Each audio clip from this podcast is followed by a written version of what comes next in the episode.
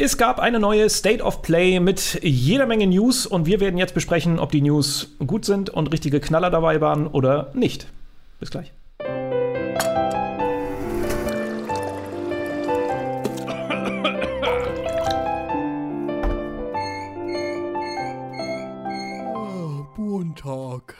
Moin Moin und herzlich willkommen zu einer neuen Ausgabe Montalk. Und als allererstes haben wir hier auf jeden Fall eine richtig krasse News am Start. Also ihr kennt sie schon, deshalb ist sie vielleicht gar nicht mehr ganz so krass. Aber wir haben den guten Kuro in unserer Runde, unser neuer Redakteur, äh, der sich auch gleich mal hier mit in den Montalk reinmischt. Hallo Kuro, herzlich willkommen. Ja, äh, vielen lieben Dank, dass ich dabei sein darf bei meinem ersten Montalk. Ich möchte an dieser Stelle anmerken, bei mir wird gehämmert. Seit 8 Uhr morgens. Es wird nicht nur gehämmert, irgendjemand bohrt hier auch rum in der Wohnung oder in, im, im Haus. In, ich wollte gerade sagen, in deiner Wohnung bohrt jemand? Da würde ich mir aber Gedanken machen. Wäre aber nicht schlecht, denn ich bin tatsächlich erst gerade in meine Wohnung eingezogen. Da muss noch einiges gemacht werden. Aber ja, ich möchte mich entschuldigen, falls Leute ähm, hier im Haus hämmern und oder bohren. Manchmal klingt das auch so, als würden sie nicht genau wissen, was sie tun. Dann ist das so ein bisschen so. Äh? Ey, solange nicht irgendwie alles zusammenbricht oder alles kaputt geht, äh, läuft das schon. Wir kriegen ja, das hin, wir kriegen das hin. Schön, dass du dabei bist. Und schön, dass du mir in der letzten Folge auf jeden Fall kein Heroin gespritzt hast. Vielen Dank, Uwe. Es war sehr Niemals. schön mit dir. Denn wir Und wissen ja, jährlich sterben in Deutschland 600 Menschen an Opiatvergiftung. Natürlich, das wissen wir jetzt alle.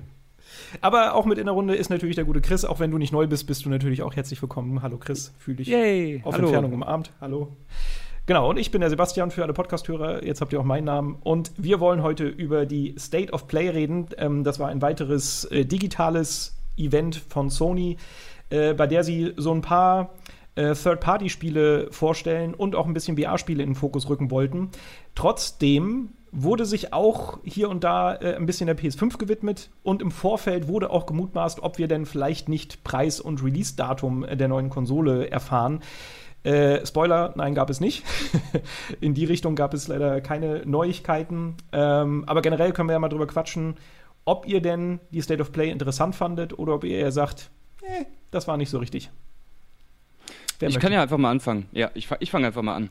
Ähm, also grundlegend habe ich bei diesen, ja, bei diesen Ersatzveranstaltungen, es wird ja immer da viel drüber gemotzt, dass auch bei dieser State of Play jetzt, dass die so ein bisschen ja, dass da halt kein richtiger Knaller dabei war, ne? dass da nichts war, wo man richtig sagt, wow, God of War kommt jetzt doch für die PS5, also ich sag mal auf dem Niveau. Mhm. Ähm, aber ich gehe da auch ein bisschen anders ran, weil das, es gibt ja jetzt sehr viele einzelne Veranstaltungen und ich kann damit auch sehr gut leben, dass da jetzt viel kleiner Kram gezeigt wurde. Oder es war ja nicht nur kleinerer Kram, aber ja, kein super fetter Mega Triple A Doppel-Shit auf dem Niveau. Mhm. Ähm, von daher, also ich habe da gar nicht so eine super hohe Erwartungshaltung dann, dadurch, dass es halt so viele Veranstaltungen sind. Ähm, ja, zur Sache Preis hätte ich mich natürlich äh, schon drüber gefreut, wenn man da mal eine Info kriegt, aber es ist ja klar, es ist ja irgendwie logisch, die, die warten jetzt auf die, auf die Konkurrenz und wollen im besten Fall reagieren und sie unterbieten oder sonst was.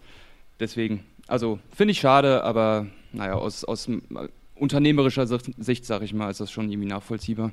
Ich mhm. finde, Sony kann sich da auch aktuell noch so ein bisschen zurücklehnen, weil wir ja vor einiger Zeit diese, diesen Livestream-Event hatten, wo ja ähm, Trant ja auch im Rahmen der Game 2 Folge das so ein bisschen sich reingezogen hat. Und ich fand, da hat ähm, Sony schon so ein bisschen abgeliefert im Sinne von, zumindest spielemäßig, was man in der nächsten Zeit PlayStation 5 mäßig erwarten kann an, an Titeln. Und deswegen war das für mich jetzt eine State of Play, die so ein bisschen reservierter, so, so, so Spiele aus der zweiten Reihe möglicherweise vorstellt. Ähm, von daher waren meine Erwartungen zumindest relativ. Ich glaube, ich habe nicht zu viel erwartet und nicht zu wenig. Ja, genau. Mhm. Das meine ich auch. Ne? Dadurch, dass da halt so viel kommt und auch schon Kram kam, bin ich da jetzt auch nicht davon ausgegangen, dass das jetzt das super Festival wird. Also ich fand es absolut in Ordnung. Man hat ein bisschen was gesehen, ist doch nett. Von daher, genau, ich, ich bin eigentlich ganz zufrieden. Ich finde halt auch dadurch, dass Sony vorher klar gemacht hat, ey, es wird hauptsächlich um äh, PS4-Spiele gehen und um VR-Sachen, beziehungsweise ein paar Third-Party-Sachen, äh, war da meine Erwartung auch gar nicht so groß. Und ich habe auch persönlich gar nicht mit Preis- und Release-Datum gerechnet, weil ich mir vorstellen könnte, dass das halt noch mal so ein, ein separates Knaller-State of Play wird. Also zumindest eine, die sie ein bisschen größer auffahren. Und auch was du gesagt hast, genauso macht es ja Nintendo mit der Direct auch. Da kommen jetzt nicht immer die krassesten Knaller, aber dafür kommt es halt halbwegs regelmäßig. Und dann finde ich das auch okay, wenn mal eine dabei ist, die jetzt nicht ganz so heftig ist. Ähm, genau, aber wir können ja mal ein bisschen im Detail über die Sachen quatschen, äh, die da gezeigt wurden. Äh, vielleicht auch nicht zu ausufernd, wir strengen uns an, äh, aber zumindest so ein bisschen drüber quatschen. Und äh, angefangen hat es gleich mit Crash 4 und da hatte ich halt gleich PTSD zu meinem wunderschönen und sagen, Markus. Du, du willst ich doch nur nicht so ausufernd drüber reden, weil du direkt wieder Flashbacks kriegst. ja. Ja. ja, ohne Mist. Das, ist, das hat mich für Ewigkeiten für diese Spieleserie kaputt gemacht. Ich kann euch nur empfehlen, spielt niemals anstrengende, schwere Sachen aus irgendeinem Spiel, ohne den Rest zu kennen, weil das versaut euch einfach das Spiel. Also, mich hat es nicht interessiert. Wie sieht es bei euch aus? Och, ich fand's charmant. Also das, das wird, glaube ich, relativ klassisch Crash. Man, hat's ja, man hat ja relativ viel Gameplay gesehen. Ich glaube, das wird wieder ein fieses Spiel, ein Arschlochspiel. Also mach dich schon mal bereit, Sebastian. Es wird auf jeden Fall das nächste unspielbar kommen. Aber das sah echt so nach dem aus, ja, wo ich mir gedacht habe, ey, wenn ich Crash spielen will, dann ist das, glaube ich, genau das Richtige. Hm. Ja, also ich, bin, ich, ich finde es grundsätzlich erstmal gut, dass tatsächlich ein, ein vierter richtiger Crash Bandicoot-Teil kommt. Das ist etwas, was ich jetzt so nicht unbedingt erwartet hätte. Klar gab es Anzeichen, nachdem das Remastered erschienen ist, dass, dass die Möglichkeit auf jeden Fall realistischer ist, dass da nochmal eine richtige Fortsetzung kommt. Nichtsdestotrotz finde ich, dass ähm, dass es einfach grundsätzlich erstmal schön ist, dass ein, so, so, eine klassische Spielereihe einen klassischen vierten Teil bekommt. Ich bin mit äh, Crash Bandicoot damals auf der Playstation aufgewachsen quasi und finde es sehr schön. Und es sieht ja auch tatsächlich einfach sehr oldschool Crash-mäßig auch. Auch wenn es jetzt verschiedene spielbare Charaktere gibt und es gibt ja auch jetzt irgendwie so einen, so einen neuen Inverted-Modus, der nochmal so ein bisschen das klassische Spielprinzip äh, auf den Kopf stellt, beziehungsweise ähm, dann nochmal eine größere Herausforderung darstellt. Und das finde ich auf jeden Fall. Es ist so, es wirkt nach dem, was man bis jetzt so gesehen hat, nach einer soliden Mischung aus, ja, das ist das klassische Spielprinzip, aber wir haben es an ein, zwei Stellen so ein bisschen aufgepeppt. Und das ist, glaube ich, genau die richtige, mhm. diese, die richtige Fahrbahn, die man in, in so einem Moment einschlagen sollte. Ich also finde auch find den. In, oh, Entschuldigung, willst du erst? Nee, mach. Okay, diesen Inverted Mode finde ich vor allem für so eine Art Spiele eigentlich eine ziemlich coole Idee. Ja. Weil vor allem diese Geschicklichkeitsspiele, sie hatten ja einmal quasi denselben Abschnitt immer im Splitscreen gezeigt und dann war der halt einmal normal und einmal unter Wasser und dadurch ist Crash dann halt langsamer gelaufen und so und dadurch spielt sich das dann nochmal ein bisschen anders. Also mhm. ich glaube so für den Punkt Langzeitmotivation und Leute, die da mal eine neue Herausforderung wollen, ist das schon eine ziemlich coole Sache. Voll. Also ich habe das jetzt eben gerade so schnell abgewiegelt, aber eher aus Spaß. Also ich finde schon, dass es ganz charmant aussah. Ich fand auch diesen Inverted Mode ganz spannend, was ja eigentlich nur ähm, eine neue Variante oder neue Anreiz bietet, äh, bieten soll, dass man halt Level mehrmals durchspielt, was vorher halt so Time Attack mäßig war, ist halt jetzt, du bekommst, keine Ahnung, einen Farbfilter, der alles ein bisschen anders spielt, äh, spielbar macht. Du bekommst so ein äh, Modus, der so ein bisschen nach altem Cartoon aussieht, irgendwie Farben so entsättigt, die Geschwindigkeit variiert so ein bisschen. Also da wurde einfach sich noch ein bisschen mehr Gedanken gemacht. Das ist schon echt ganz charmant. Äh, generell gibt es einfach mehr äh, spielerische Abwechslung. Ähm, du hast, glaube ich, jetzt auch so, keine Ahnung, äh, so Tools, mit denen du die Zeit verlangsamen kannst und so. Also es wird einfach ein bisschen komplexer, es ist nicht mehr ganz so simpel. Das Einzige, äh, was ich halt immer, was, was mich immer an Crash gestört hat, also abgesehen von der Steuerung, die ich so ein bisschen schwammig finde, ähm, es sind diese Abschnitte, in denen die Perspektive halt so quasi in den Raum reingeht und du von etwas weglaufen musst oder hinlaufen musst, weil ich immer finde, dass ich da viel, ich kann da viel zu schlecht ähm, Abstände abschätzen, wo ich genau lande und wenn die Kamera, wenn ich quasi zur Kamera laufen muss, dann weiß ich immer gar nicht, was für Hindernisse auf mich zukommen und das macht mir einfach keinen Spaß, weil es halt automatisch bedeutet, egal wie gut du bist, du kannst nicht auf alles vorbereitet sein, was dir vor die Füße gelegt wird. Du musst es quasi mehr mehrmals spielen. So, das ist, finde ich, für das Spielprinzip, zumindest mir erschließt sich das immer nicht so. Aber ich habe halt auch keine, keine Verbindung zu den alten Crash Bandicoot-Teilen. Es gibt auf jeden Fall auf YouTube, das kann man sich mal ruhig anschauen, ähm, eine coole Dokumentation zum ersten Crash Bandicoot-Teil und wie es überhaupt möglich gemacht wurde, dass dieses Spiel in dieser Form auf der ersten PlayStation ähm, erschienen ist. Und da wird auch so ein bisschen auf die Designphilosophie des Spiels eingegangen. Ähm, einfach auf YouTube Crash Bandicoot Documentary anschauen und dann findet man das relativ schnell. Das ist auf jeden Fall sehr interessant. Okay. Ja, also ist ja wahrscheinlich auch einfach der Zeit geschuldet gewesen, dass hier gewisse Kniffe irgendwie gefahren werden und jetzt dadurch, dass man natürlich Nachfolger macht, will man so ein bisschen die, die, den Kern beibehalten. Also ich kann das schon verstehen, nur für mich, für jemanden, der halt nie mit der Serie verbandelt war, ist es ein bisschen schwieriger, das nachzuvollziehen. Aber gut, genug äh, zu Crash, kommen wir zu einem viel größeren Highlight, kommen wir zu Hitman. Äh, da wurde ein bisschen was aus dem äh, neuen Teil Hitman 3 gezeigt, aber gleichzeitig wurde angekündigt, dass die komplette Trilogie, die neue, äh, also quasi seit dem Reboot aus 2016, ich bin mir auch gerade nicht sicher, aber äh, seitdem quasi die Serie so ein bisschen rebootet wurde, ähm, dass alle Teile alle drei Teile jetzt in VR spielbar sind. Was ich ganz interessant finde, aber ich weiß auch noch nicht so richtig, was ich, keine Ahnung. Also ich mag Hitman total gerne. Mir machen auch die, die, äh, der Reboot hat mir sehr viel Spaß gemacht, auch wenn ich nicht alles gespielt habe, aber zumindest hat mir das immer Spaß gemacht, wenn ich mal reingeschaut habe. Aber ich kann mir einfach nicht vorstellen, wie gut das in VR funktioniert, weil du halt diesen Vorteil aus, normalerweise hast du halt den Vorteil Third-Person-Perspektive und du hast halt ein bisschen mehr Blick als nur aus den Augen von äh, Agent 47, muss ich gerade überlegen. Ähm, du, du, du hast halt einen besseren Überblick und ich weiß nicht so richtig, wie das aus der Ego-Perspektive in VR funktionieren soll. Es sieht irgendwie spannend aus, aber ich kann es mir einfach noch nicht ganz vorstellen, wie gut das funktioniert. Ich finde es auf jeden Fall spannend. Also vor allen Dingen ist es ja nicht so das Hauptverkaufsmerkmal von Hitman 3, es ist so ein, so ein nettes Zubrot quasi. Und mhm. ähm, ich finde es grundsätzlich finde ich es sehr cool, dass die Entwickler mit jedem neuen Hitman-Teil, der jetzt seit 2000XX kommt, dass die gesagt haben, so, ey, für Hitman 2, wenn ihr Hitman besitzt, könnt ihr auch die, die Level aus dem ersten Teil mhm. mit den Features aus dem zweiten Teil nochmal spielen. Und das wird ja jetzt im dritten Teil nochmal genauso umgesetzt. Und so ein paar. Ich glaube, ich würde das gar nicht klassisch Hitman-mäßig spielen.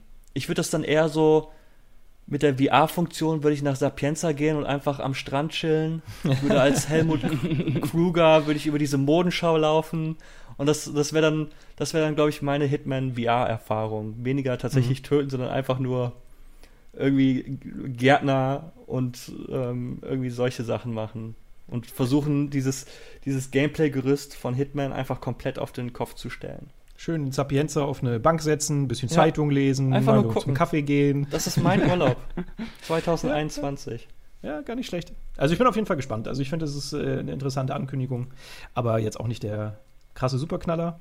Aber zumindest kommt mal wieder was für VR, was ich zumindest interessant finde, dass ich es ausprobieren wollen würde. Ja. Ähm, als nächstes haben wir Braid, die Anniversary Edition, einfach nur eine quasi HD-Auffrischung ähm, dieses Zeitmanipulations-Puzzlespiels von Jonathan Blow, der auch äh, The Witness gemacht hat. Äh, fand ich damals, weiß ich noch, ganz schick, weil auch so die Geschichte äh, fand, ich, fand ich spannend. Das war mir nur so kompliziert, die Rätsel. Das ist nicht in meinen Kopf reingekommen. Ich bin da leider zu blöd für, dass ich das alles mit Guide spielen musste. Also alles, aber ab einem gewissen Punkt. Das hat mich fertig gemacht. Aber ähm, ja, keine krass besondere Ankündigung, glaube ich. Ja, oder? Natürlich keine krasse Ankündigung, aber ich bin vor allen Dingen auf diesen, ähm, auf diesen Entwicklerkommentar gespannt, ja. der ja dabei sein soll und mhm. laut eigener Aussage sehr umfangreich ausfällt. Und sowas finde ich immer grundsätzlich sehr interessant, so, zu, so, die Gedanken von den Entwicklern zu ihren Spielen zu hören. Genau, das äh, wollte ich tatsächlich auch ansprechen, weil ich das ein richtig geiles Feature finde, was es viel zu wenig in Spielen gibt. Also manchmal gibt es hier und da Indie-Spiele oder so, wo du das hast. Keine Ahnung, wo hatte ich das? Gun Home zum Beispiel. Und ich fand es halt einfach total geil, weil du das ähm, ja quasi nicht ja doch, wahrscheinlich spielst du es auf dem Weg dann auch schon durch, aber du bekommst halt einfach nochmal einen ganz anderen Einblick und du bist quasi, das ist wie so ein Museumsbesuch äh, und du setzt dir dadurch zusammen, wie das Spiel entsteht. Und das ist halt was, was man sonst halt eigentlich gar nicht nachvollziehen kann. Ich finde es so geil, wenn gewisse Dinge, äh, Designentscheidungen erklärt werden. Ähm, das sollten einfach viel mehr Spiele machen. Also ja. schon allein aus dem Punkt, äh, aus dem Punkt finde ich das auch total spannend. Diese Neuauflage, auch wenn er jetzt einfach unterm Strich trotzdem nicht, nicht nichts krasses zu erwarten ist. Es ist halt einfach nur eine sehr schöne Neuauflage des Spiels. So, aber The Pathless, das war, äh, finde ich, etwas, was ein bisschen mehr Raum bekommen hat ähm, bei dieser Präsentation. Und weil ich jetzt so viel gesabbelt habe, möchte jemand ein bisschen was über The Pathless sagen. Ach ja, ich meine, es sieht interessant aus. Ich finde es vom Look her ziemlich cool. Ähm, es ist halt Open World. Und mittlerweile, ich hätte nicht gedacht, dass das bei mir mal eintreten wird, aber gerade jetzt auch nach Ghost of Tsushima, ich muss mir das so, ich muss mir schon Ghost of Tsushima so ein bisschen zurechtlegen dass ich das äh, weiterspiele. Also mhm. so klassische Open-World-Geschichten werde ich gerade so ein bisschen müde von, muss ich sagen. Das ist natürlich ja. jetzt ein bisschen unfair für Pathless. Ähm, aber ich bin da, ich, ich werde es im Auge behalten, weil ich, wie gesagt, ich mag immer so Spiele, die so, so ein bisschen, wenn du, wenn du dir irgendwie eine Gegend anguckst und die ist hübsch und die erzählt vielleicht noch ein bisschen was über die Welt, dann kann mich das Spiel schon abholen. Aber ich bin gerade so ein bisschen auch einfach reserviert des Genres gegenüber. Ja, ich sehe es eigentlich genauso wie du. Es hat mich visuell sogar irgendwie so ein bisschen an Fee erinnert, so mit den Kontrasten und den Farben und sowas, also, also so rein visuell. Mhm. Und ich fand es auch audiovisuell cool. Ich glaube, das wird ein stimmungsvolles Spiel, aber spielerisch bin ich da auch noch so ein bisschen, ah, ich weiß nicht. So, ich will da jetzt nicht vorverurteilen, aber so dieses Rennen, dieses extrem schnelle Rennen und sowas, das sieht alles irgendwie nicht so richtig, ja, so richtig knackig aus. Also ich, ich weiß es selbst nicht, ich will nicht vorverurteilen, aber ich bin da noch ein bisschen skeptisch, stand jetzt. Aber ich lasse mich natürlich auch gerne des, des, des Besseren überzeugen. Das finde ich ganz spannend, weil ich bin, glaube ich, auch bekannt dafür, dass ich halt äh, Open-World-Spiele schwierig finde. Also, keine Ahnung, ich. Das muss, das muss schon was sehr Besonderes sein, damit ich halt Bock habe, eigentlich Open World zu spielen. Oder ich bin, keine Ahnung, gerade ich will Beschäftigung haben, dann spiele ich halt auch mal ein schlechtes Open-World-Spiel oder ein mittelmäßiges Open-World-Spiel und ähm, sonst reizt mich das eigentlich nicht, außer wenn Entwickler halt was Cooles mit dieser Open-World anstellen und das nicht nur so als, als Kulisse nehmen. Das brauche ich halt einfach nicht. Aber ich finde tatsächlich bei The Pathless ähm, spannend, dass die, ich habe das Gefühl, also das sind ja ehemalige Entwickler, die äh, auch bei Journey zum Beispiel be beteiligt waren. Weiß man vielleicht auch. Ich mag Journey sehr gerne. Die haben äh, davor Jeder mag Journey. Ja, ich bin in der Redaktion bei der Top 25 der Dekade schon auf viel Gegenwind gestoßen. Also gerade ja, okay. Tim. Aber es ist ein tolles Spiel. Journey ist super. Ähm, und davor haben sie halt äh, abzugemacht, so ein Tauchspiel. Das fand ich ganz nett, aber es hat natürlich nicht ganz an Journey angeschlossen. Aber was äh, bei The Pathless ähm, ich jetzt so ein bisschen vermute und hoffe, ist, dass sie diese äh, Designphilosophie von That Game Company äh, hier jetzt noch ein bisschen mehr äh, zum Ausleben, sage ich mal. Weil bei allen Spielen, äh, die sie bis jetzt gemacht haben, also Flow, Flower und ähm, Journey, äh, war es halt immer total wichtig, dass du in so einen Flow kommst. Und ich habe das Gefühl, dass sie das da auch machen. Ich habe das Gefühl, dass die Open World gar nicht so essentiell wichtig ist, sondern dass es mehr auf die Bewegung ankommt. Deshalb gibt es kein Zielen, sondern du hast diese Talismane, die du quasi automatisch oder generell alle Ziele, die halt so halbautomatisch erfasst werden und du nur das richtige Timing treffen musst, um die zu äh, anzuschießen.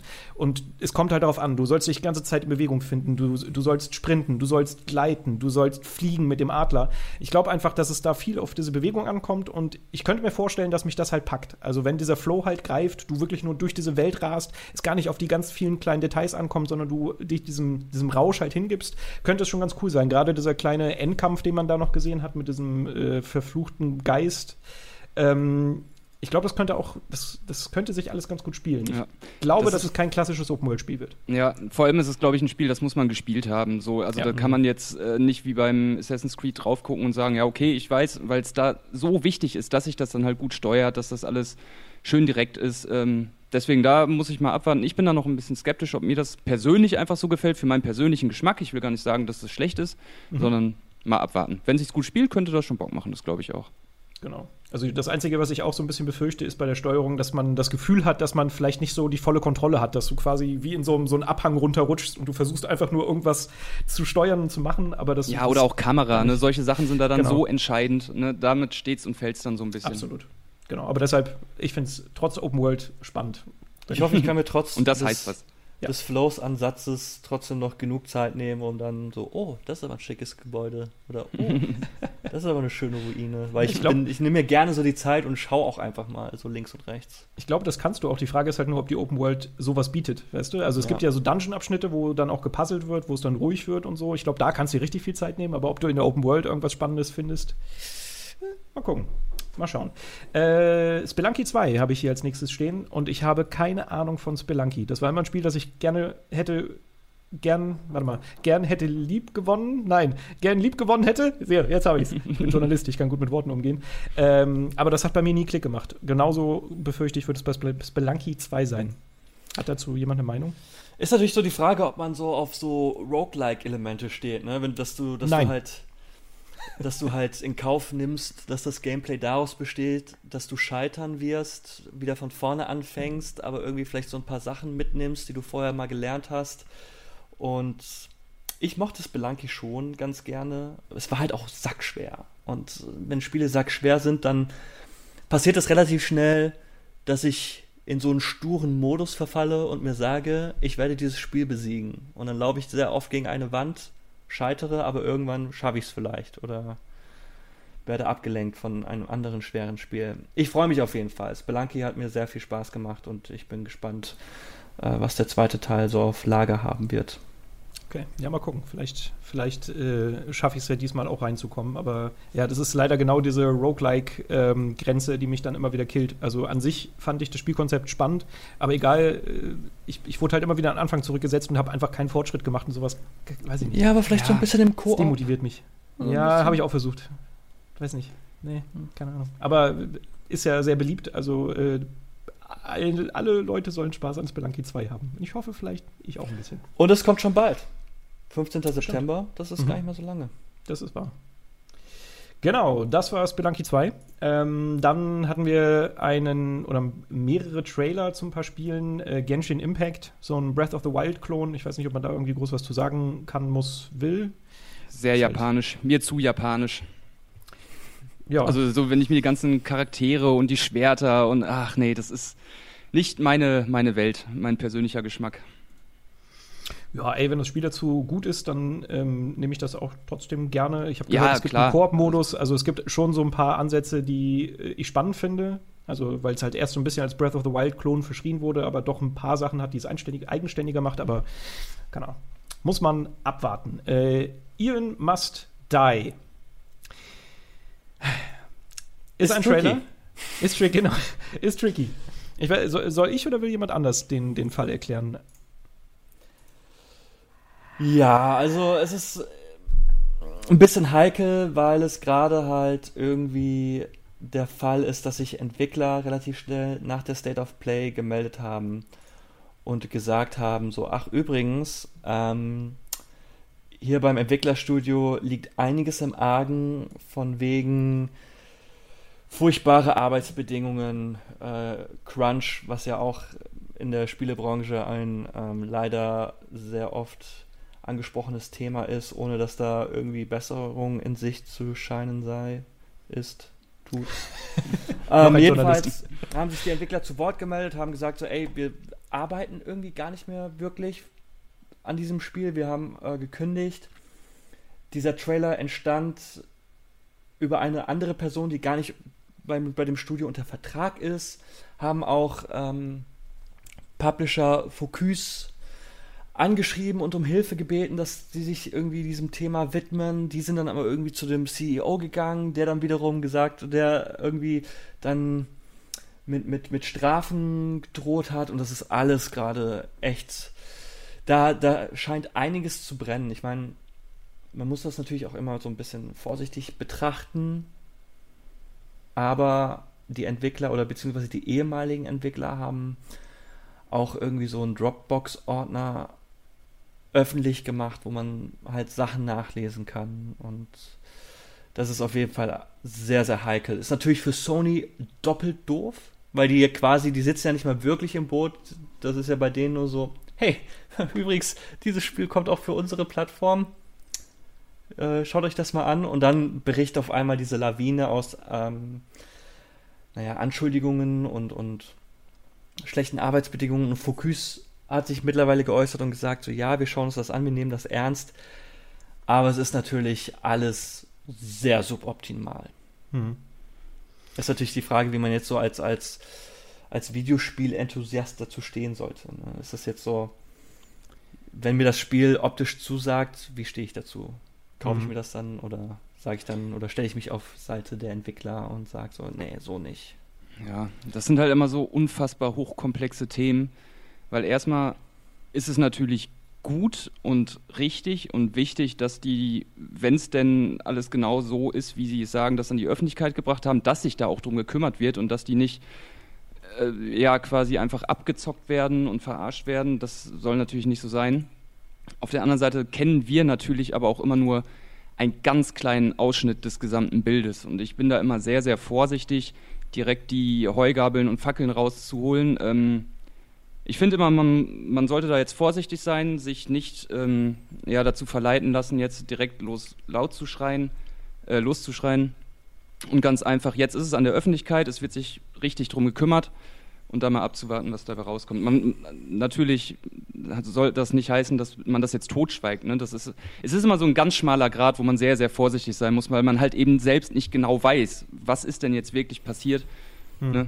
Und das, es ist einfach schwer, so, ne? weil da sind, kommen wir auch dann irgendwann wieder zu dem Punkt, Kunst und Künstler trennen. Aber ist es denn jetzt die richtige Wahl, quasi zu sagen, na, wir kaufen das Produkt am Ende nicht und dann war die Arbeit für diese auch noch verarscht worden, komplett für, für einen Sack?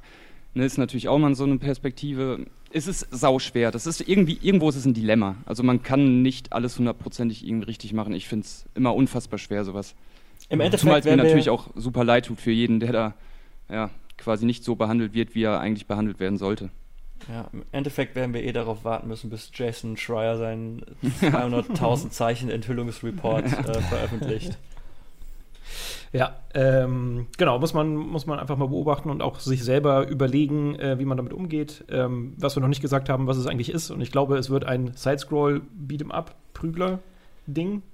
In stylish. Also der Trailer sah der auf jeden Fall cool. sehr, sehr stylisch aus. Und es war dann so, mh. Ich war so ein bisschen hin und her gerissen, weil beim Anfang dachte ich, äh, das hätte so 3D-Elemente, dann plötzlich war es aber 2D gezeichnet. Äh, keine Ahnung, ich bin, ich bin noch ein bisschen verwirrt gewesen nach dem Trailer. Ich war und noch nicht so.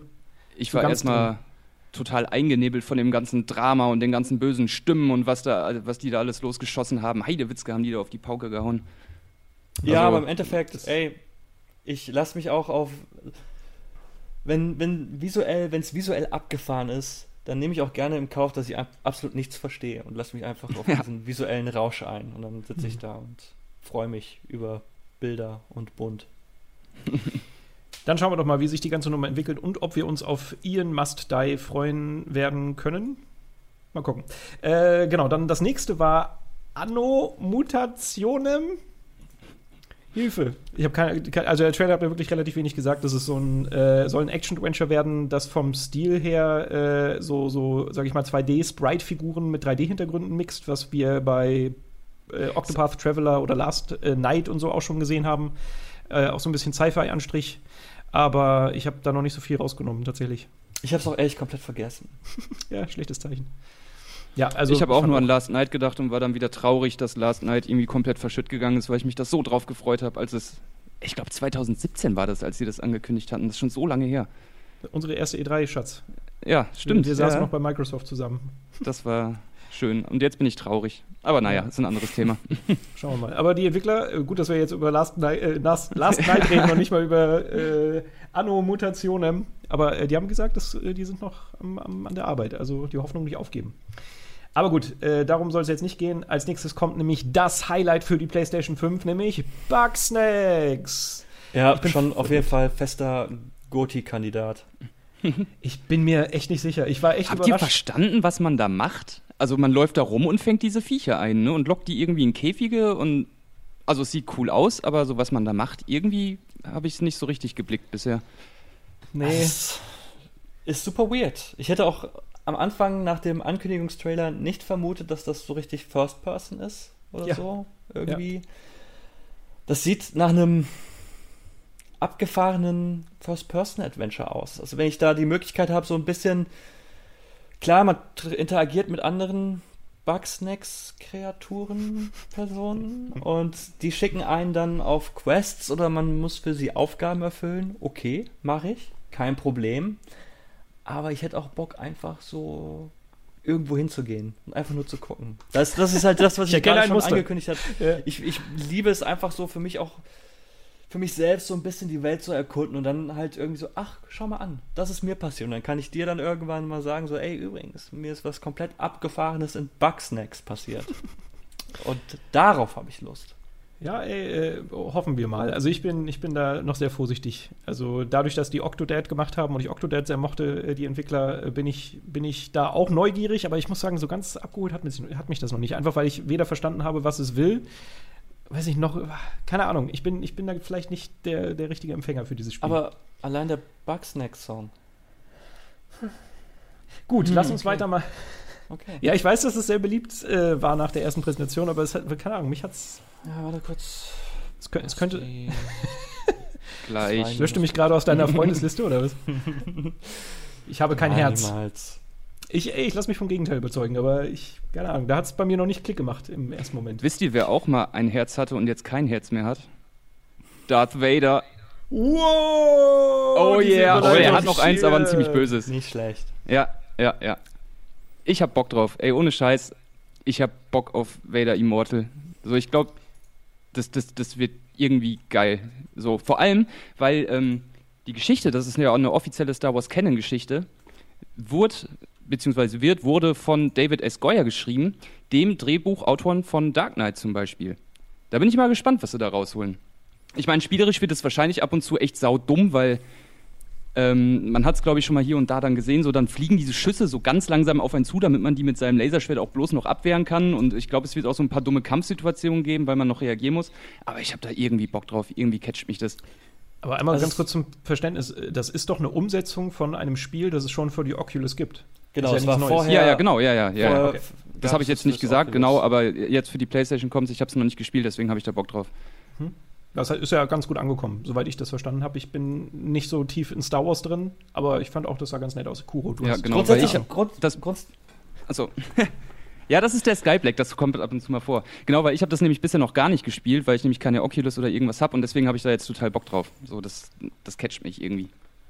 Grundsätzlich hat auf jeden Fall ein Spiel schon mal einen Pluspunkt, wenn ich die Möglichkeit habe, mit einem Lichtschwert zu interagieren. wenn ich die Möglichkeit habe, in VR mit verschiedensten Formen, das hat man ja auch im Trailer gesehen, mit verschiedensten Formen von Lichtschwertern umzugehen, dann bin ich auf jeden Fall schon mal dabei. Und das, was ich jetzt so mitbekommen habe ähm, von der von der Oculus-Version, ist es auf jeden Fall atmosphärisch schon schon ziemlich dicht. Und grundsätzlich mag ich es.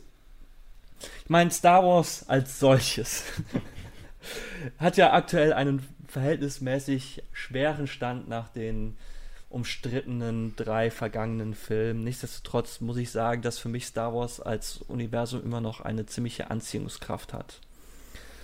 Sei es jetzt ähm, Jedi Fallen Order fand ich hervorragend, The Mandalorian, ähm, die Serie fand ich toll. Ich bin auf Star Wars Squad Squadrons gespannt. Ähm, von daher, Star Wars hat für mich immer noch eine ziemliche Anziehungskraft und so eine VR, so eine atmosphärische VR-Erfahrung, wo man Lichtschwerter schwingen kann. Auf jeden Fall etwas, was mich interessiert. Alright. Ähm, dann könnt ihr, warte mal, am 25.08. könnt ihr das Lichtschwert schwingen oder du vielmehr. Ähm, dann kannst du mal sagen, wie es war. Ob das wirklich die Erfüllung all deiner Träume war. Bräuchte halt ein PlayStation VR-Headset. Ja, das ist doof. Na gut, dann musst du es halt in der Redaktion spielen. Vielleicht geht's da. Äh, so, da machen wir jetzt mal ein bisschen, ein bisschen schneller. Danach kam nämlich nochmal ein Trailer-Block. Ähm, einmal mit der Ankündigung, dass Auto-Chess jetzt für die PS4 kommt. Glaube ich, muss man nicht lange drüber reden. Äh, The Pedestrian, ein nettes Puzzlespiel, das ich, glaube ich, mal unter dem Radar hatte. Äh, ist eigentlich auch ganz charmant. Kommt auch im Januar 2021 für die PS4. Und Temtem, dieser ähm, Pokémon-Klon, den es jetzt schon im Early Access für PC gibt, der kommt für die PS5 in 2021. Und dann war da noch, und dafür nehme ich mir jetzt drei Sekündchen mehr Zeit, der zweite und letzte DLC für Control und Control ist ein fantastisches Spiel, deshalb muss dafür jetzt noch mal ein bisschen Raum äh, geschaffen werden. Das verquickt nämlich äh, die Universen von Alan Wake mit dem sehr abgespaceden Control. Und ich bin sehr gespannt, das kommt am 27.08. Ihr solltet alle Control spielen. Control ist eines der besten Spiele des letzten Jahres gewesen. Ja, unterschreibe ich. Und ich finde es eine großartige Idee, dass sie jetzt, dass Remedy gesagt hat, so, ey, Alan Wake, den packen wir auch noch dazu. Ich glaube, das war ja eh grundsätzlich immer schon so ein bisschen gemunkelt worden ähm, in den letzten Monaten als, als Control irgendwie, weil das, das, das steht, stand ja schon irgendwie in dem. Mhm. Genau, das wurde, das wurde schon sehr ja. deutlich angekündigt, dass da dieses DLC kommt, das mit Alan Wake Elementen spielt oder Finde ich super. Also ich ja. war jetzt nicht der größte Alan Wake-Fan, mhm. aber ich mag es immer, wenn, wenn, wenn man offensichtlich merkt, dass Entwickler äh, halt, dass denen an, an ihre Marken etwas liegt und dass die mhm. dann sagen so, ey, wir holen nochmal Alan Wake vor und äh, vernetzen das so ein bisschen mit Control. Finde ich, ist gerne mehr, finde ich super. Vor allen Dingen haben sie halt auch schon so lange damit gespielt. Also in der Welt von Control hast du ja auch schon so Schriftstücke und Items gefunden, die halt ganz klare Referenzen waren. So, da, die halt schon mehr oder weniger gesagt haben, das, was in Alan Wake passiert, ist halt auch in der Welt von Control passiert.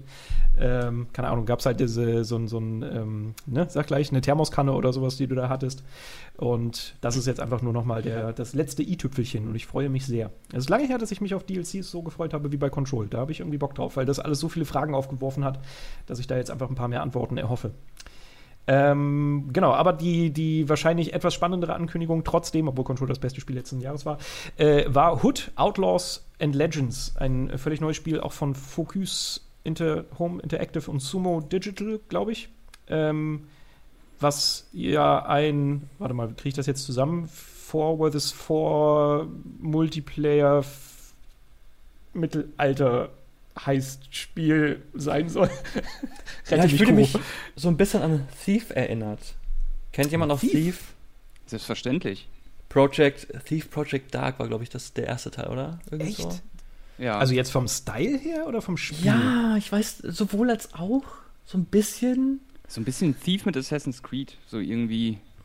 Ich habe da nachher im Gameplay so ein bisschen For Honor gesehen. ja, weil es halt auch diese komische, abgefahrene Multiplayer-Komponente hat, oder? Ja, ja.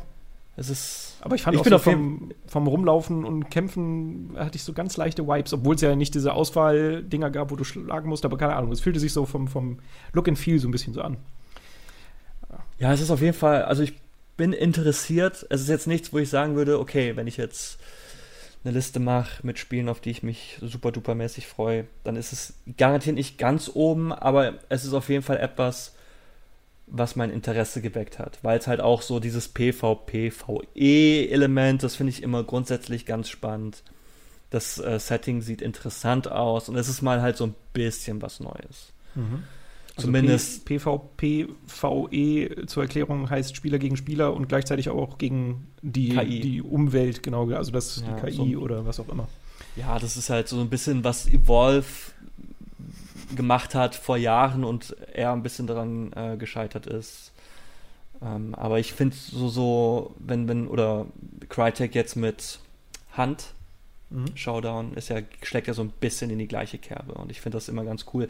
Weil das ist für Leute, die die Multiplayer-Spiele nicht mögen, ist es vielleicht trotzdem so ein bisschen so ein Anreiz, mal in dieses Genre hervorzustechen, weil selbst wenn du von, von dir sagst, so ich kann halt einfach nicht gegen andere Spieler, die machen mich sofort fertig, kannst du dir halt trotzdem so ein bisschen was anderes rausnehmen für dieses Spiel. Dann sagst du halt so, okay, dann küm kümmere ich mich halt um den KI-Part oder gegen KI-Gegner. Mhm. Und sowas finde ich dann immer so ein bisschen interessanter, wenn, wenn Multiplayer-Spiele mehrere Optionen für, für unterschiedliche Spielertypen anbieten. Mhm. Stimmt.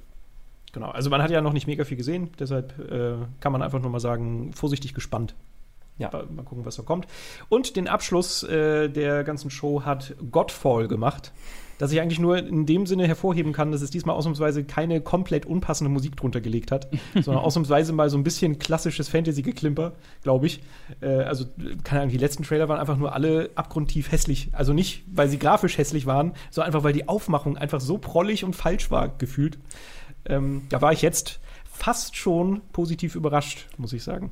Prollig trifft es echt ganz gut. Also Godfall ist für mich, gibt mir irgendwie so das Gefühl von so einem kleinen Jungen, der die ganze Zeit Aufmerksam hab, Aufmerksamkeit haben möchte und so die ganze Zeit an deinem Ärmel schütteln und so sagst so, ja, aber eigentlich will ich nur gerade mal fünf Minuten meine Ruhe haben. äh, holt mich aktuell noch gar nicht ab.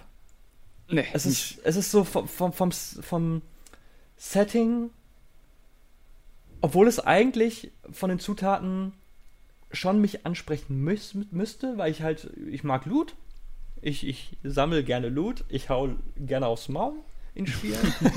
Gut, dass du den Zusatz dazu gebracht hast, ja. Und dieses Spiel verbindet ja irgendwie so ein bisschen beides, aber es ist aufgrund des Looks.